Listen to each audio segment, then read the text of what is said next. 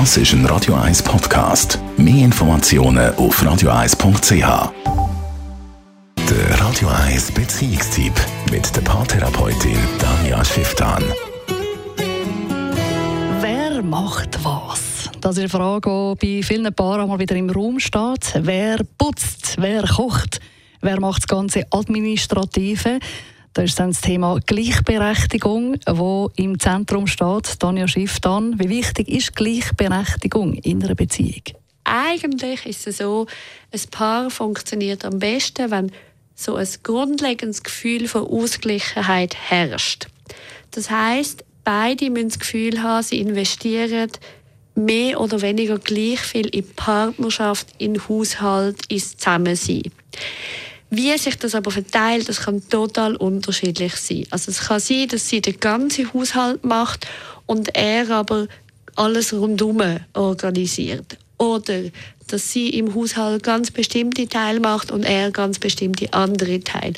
Oder dass sie zwar sehr viel Beziehungspflege macht, er ganz viel anders. Also das heißt, wie sich das verteilt, das ist völlig irrelevant. Was ein völliger Blödsinn ist, wenn man so nach WG-Style macht, so quasi, du hast eine Woche Küchendienst, ich habe die andere Woche Küchendienst. Das klappt im Normalfall sehr schlecht, weil es immer jemanden gibt, der eigentlich etwas besser kann oder auch lieber macht. Und darum landet man in Partnerschaften im Normalfall in einem Modell, wo man nach Stärken quasi aufteilt. Jetzt gibt es natürlich Sachen, die beide nicht gerne machen, äh, zum Beispiel WC putzen. Was dann? Dann muss man verhandeln, wer es weniger nicht gern hat oder was die Alternative wäre. Das ist natürlich so. Es gibt sehr unliebsame Sachen, wo man schwer eine Lösung findet. Oder eben für solche Sachen gibt es dann auch noch eine Putzfrau, die man sich auch noch könnte überlegen könnte. Aber ganz häufig ist es eben nicht nur der Haushalt, sondern sind auch so Sachen, wer organisiert die sozialen Aktivitäten, wer macht die Steuerrechnung, wer organisiert zum Beispiel die Ferien, also wer kümmert sich darum, wo man hin will und wie das genau aussehen Also es gibt sehr, sehr viele Aufgaben, die man könnte verteilen könnte und wo viele Paare, solange sie kein Kind haben, das recht gleichmäßig machen, aber eben mit den Kindern geht es dann auseinander. Und dort empfehle ich sehr, dass man sich irgendwann mal wieder zusammenhockt und das wirklich nochmal über die Bücher geht.